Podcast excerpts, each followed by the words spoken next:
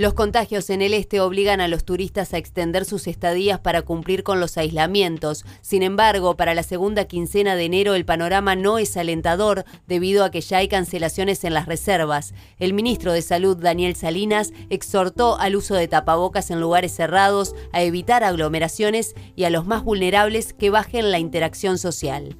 Un incendio al norte de Chile arrasó con al menos 100 viviendas de madera en un campamento irregular. Las llamas se extendieron en pocas horas, lo que llevó a las autoridades chilenas a declarar alerta amarilla.